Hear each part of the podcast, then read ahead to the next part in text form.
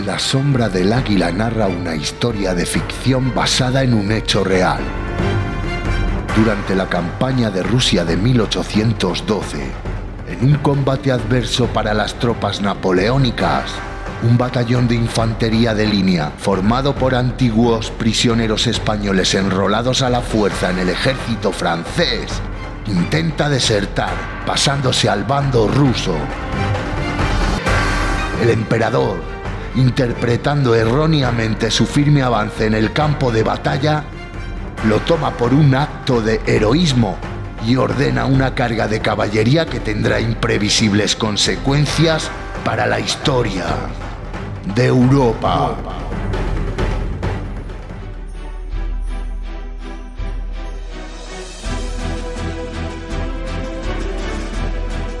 Sombra del Águila. Por Arturo Pérez Reverte. Capítulo 5.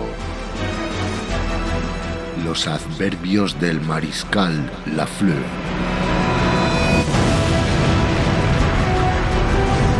A lo lejos estalló un polvorín. Una especie de hongo de fuego que iluminó las nubes grises que se cernían sobre Esbodonovo, y el estampido llegó un poco más tarde amortiguado por la distancia. Algo así como un tum pumba sordo que hizo temblar las plumas en los sombreros de los mariscales, generales y edecanes alrededor del enano.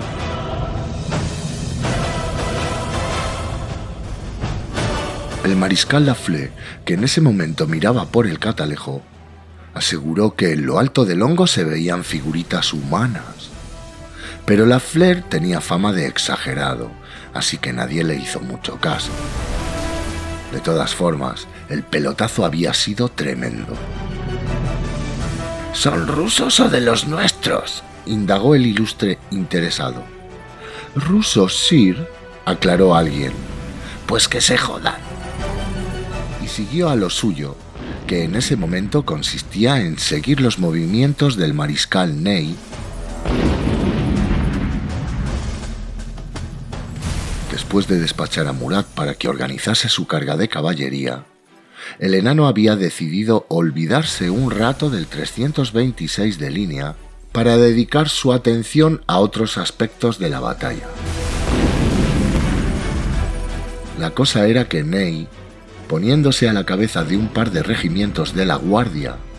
Estaba a punto de tomar por cuarta vez a la bayoneta los escombros humeantes de la granja que dominaba el vado del Borosic, por donde se nos había estado colando durante toda la mañana los escuadrones de caballería cosaca que tanto daño hicieron en el flanco derecho.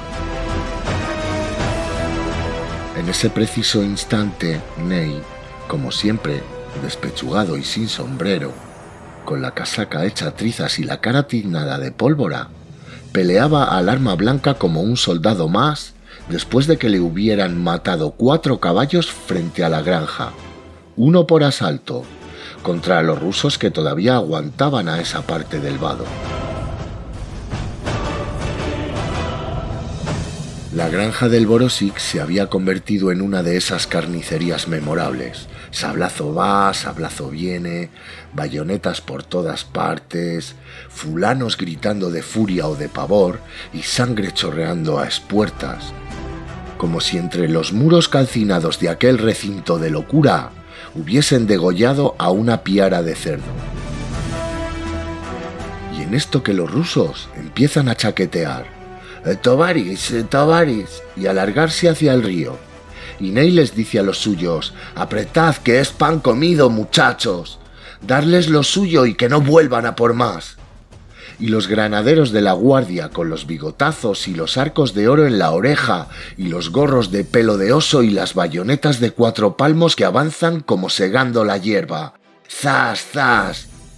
No deis cuartel, grita Ney cabreado, porque lleva toda la mañana atascado en la puñetera granja, y a los ruskis les meten el niet, niet en el cuerpo a bayonetazos.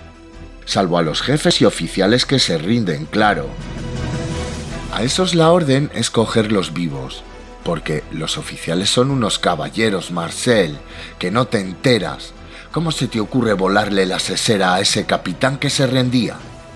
Acabas de cargarte a un caballero, pedazo de imbécil.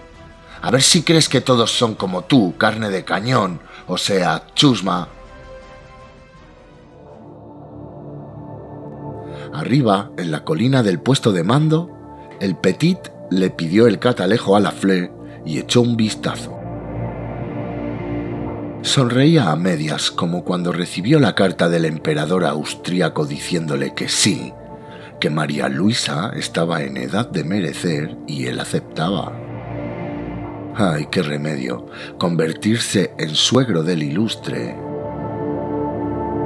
No hay como ganar marengos y austerlices para emparentar con la realeza y marcarte un rigodón en Viena, o tal vez fuera un vals con todas las fraulains mirándole el paquete al apuesto Murat. Donné un blissé con el fel mariscal, siempre tan ceñidito él y eructando a los postres, mientras el emperador de los Osterriets tragaba a quina por un tubo, mordiéndose el cetro de humillación con los franchutes de amos del cotarro y el enano con su uniforme de los domingos dándole palmaditas en la espalda. Ese suegro simpático y rumboso, papi, ¿cómo lo ves? La única pega para el enano era que la tal María Luisa respondía más bien al tipo...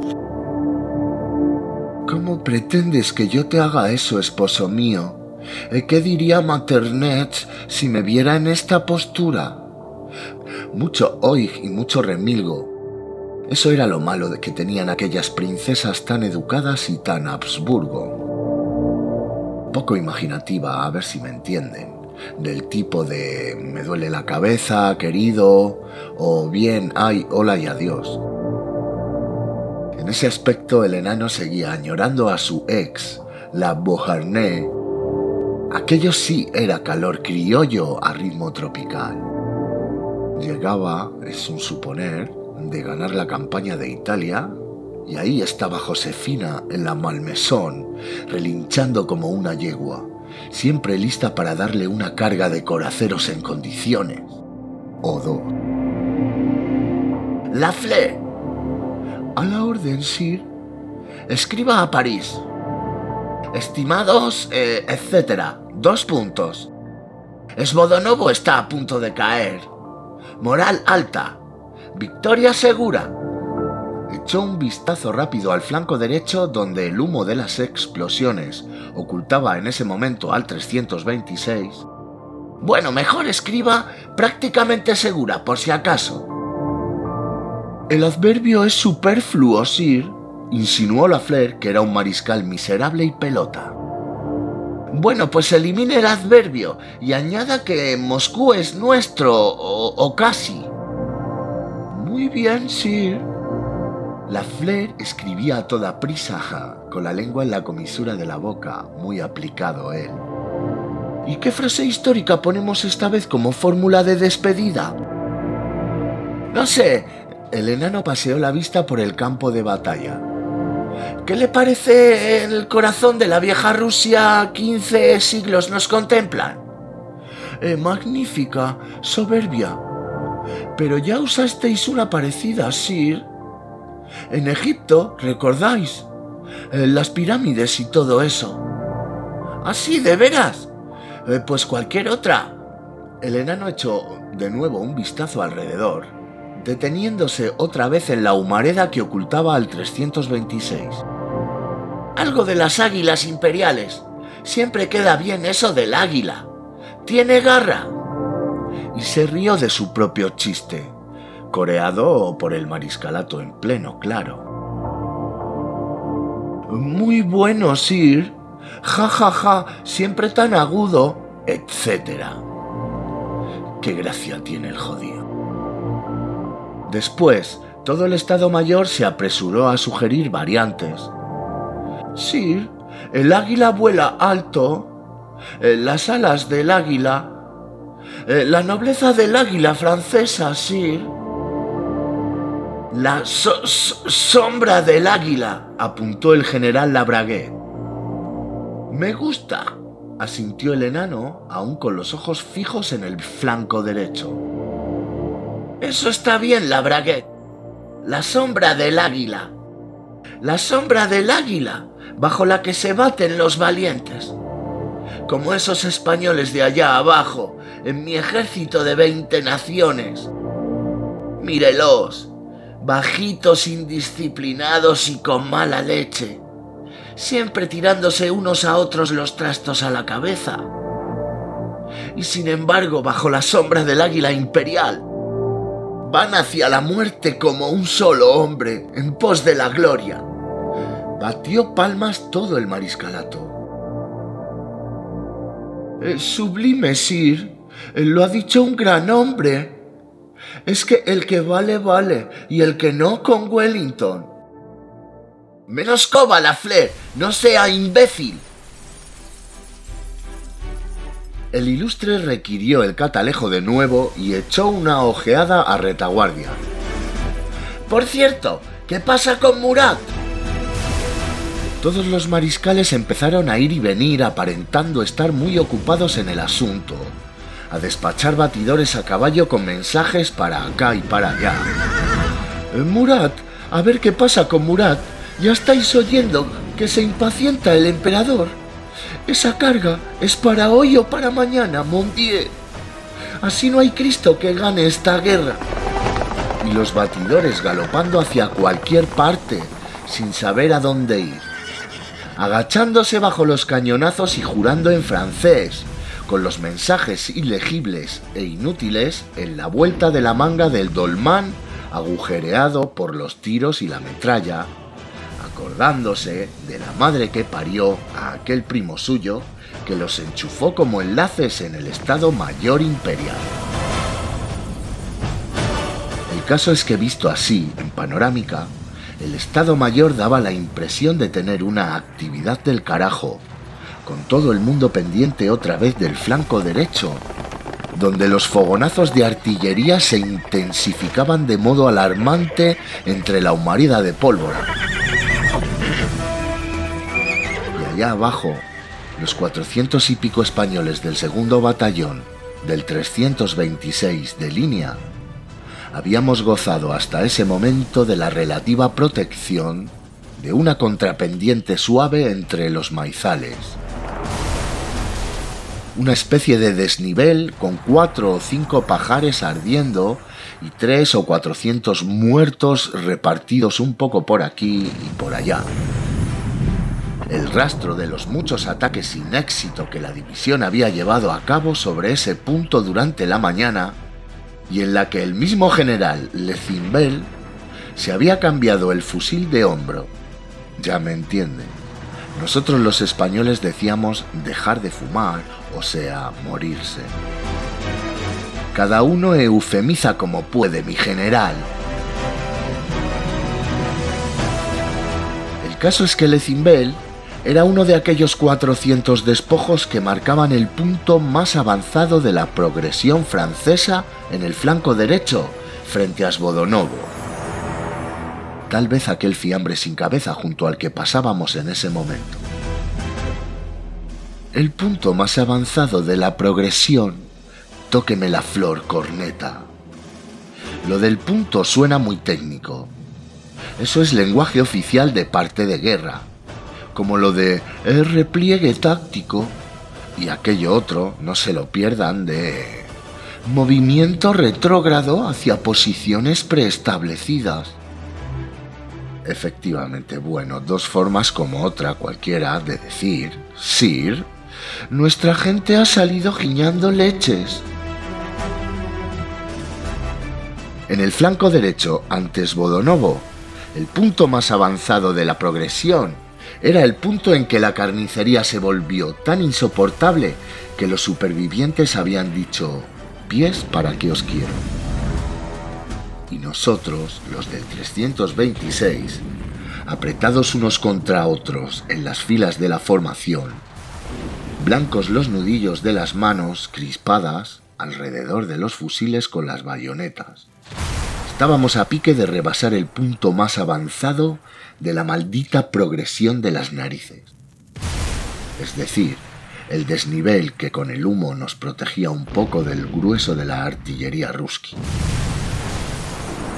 Pero ahora íbamos a salvar ese desnivel. Íbamos a quedar al descubierto ante todas las bocas de fuego de la madre Rusia. Imagínense el diálogo de los artilleros Popov. Imagínenselo. Mira quiénes asoman por ahí con la que va cayendo. Están locos estos faranchuskis. Acércame el botafuego que voy a arreglarles el cuerpo con la pieza de a 12. El carga metralla, Popov, que a esta distancia es lo que más cunde. Ahí va eso, que aproveche. Está por la libertad, está por la egalité y está por la fraternité. Rasta De pronto no hubo clean clan porque el sartenazo de los ruskis cayó en medio de la formación. Toda la metralla entró en blando y es imposible saber a cuántos se llevó por delante entre el humo, los gritos y la sordera que viene cuando una granada te revienta a la espalda. A los de las primeras filas nos salpicó sangre encima, pero no era nuestra, y solo Vicente el Valenciano soltó el fusil con una mano pegada todavía a la culata. El fusil girando en el aire con la mano incluida, y Vicente mirándose el muñón esperando que alguien le explicara aquello. Quisimos agarrarlo para que se mantuviera en pie, pero el valenciano fue cayéndose al suelo hasta quedar de rodillas, siempre mirándose la mano, y se quedó atrás, y ya no volvimos a verlo. Igual tuvo suerte y alguien le hizo un torniquete y se emboscó allí con una marrusca de tetas grandes y se convirtió en campesino y fue feliz con muchos hijos y nietos y ya no volvió a ver una guerra en su puñetera vida. Igual, ¿no? Y en esto el capitán García, todo pequeñajo y ennegrecido por la pólvora, nuestro único oficial superior a aquellas alturas del asunto, que seguía sable en alto gritándonos palabras que no entendíamos con el estruendo mi capitán, y empezó a decirle algo a Muñoz, el alférez abanderado, a quien una esquirla rusa le había sustituido el chacó por un rastro de sangre deslizándosele por la frente y la nariz, que de vez en cuando se enjugaba con el sordo de la mano libre para que no le tapara el ojo izquierdo. No lo oíamos con los bombazos, pero era fácil imaginar lo que le decía. Muñoz, atento a mi orden. En cuanto yo te dé el cante, abates el águila de los cojones y le pones la bandera blanca. La sábana que llevas doblada bajo la casaca. Y la agitas bien en alto para que la vean los Iván. Y entonces ya sabes, todos a correr levantando en alto los fusiles para que sepan de qué vamos y que no nos ametrallen a bocajarro los hijoputas y en las filas pasándonos la voz, atentos, en cuanto el capitán de la orden y Muñoz hice la bandera, fusiles en alto y a correr hacia los ruskis como si nos quitáramos avispas del culo. A ver si terminamos de una vez este calvario. Y otra granada rusa que pasa rasgando sobre nuestras cabezas. Ahora va alta, muy atrás. Y otra que llega más corta, Cuidado con esa que las trae negras. Y acertamos, y la granada también acierta. Y más compañeros que se largan a verle el blanco de los ojos al diablo. Y el ras ras de nuestras polainas rozando los maizales tronchados, negros de carbón y sangre, chamuscados por las bombas y las llamas, escuchando el redoble de tambor que nos ayuda a mantener el paso en aquella locura. Y Popov que empieza a afinar la puntería mientras remontamos los últimos metros de contrapendiente. Y más Rasakabun y más Clean Clan. Y ahora estamos casi al descubierto y nos están dando los rusos una que te cagas. Y García grita algo que seguimos sin entender, mi capitán. No se molesten en abrir la boca hasta que no llegue el momento de salir arreando. Y el tambor que arrecia su redoble y las filas que se estrechan más. A ver si hay suerte y la siguiente granada le toca a otro. Porque Dios dijo hermanos, pero no primos. Y más ras, y más clean clan, y más compañeros que se quedan atrás en los maizales. Y la contrapendiente que se acaba, y humo por todos sitios y ya tenemos las bocas de los cañones rusos a un palmo de la cara. Y García que se vuelve y parece que nos mira uno por uno duro como el pedernal. Aquí nos la jugamos, hijos míos. Aquí nos sacan el último naipe. ¡A correr, que llueve! Y el alférez Muñoz se limpia por última vez la sangre de los ojos y mete la mano en la casaca para sacar la bandera blanca y abate el águila para sustituir la bandera mientras sudamos a chorros bajo la ropa, mordiéndonos los labios de tensión y miedo. Y de pronto empieza a caernos metralla rusa a espuertas por todos los sitios. Todos gritan, terminemos de una vez. Y ya estamos a punto, no de levantar, sino de tirar los fusiles al suelo y correr hacia los rusos con las manos en alto. ¡Españolski! ¡Españolski! Cuando de pronto suenan trompetas a por todas partes a nuestra espalda nos quedamos de piedra cuando vemos aparecer a una nube de jinetes, banderas y sables en alto, cargando por nuestros dos flancos contra los cañones rusos.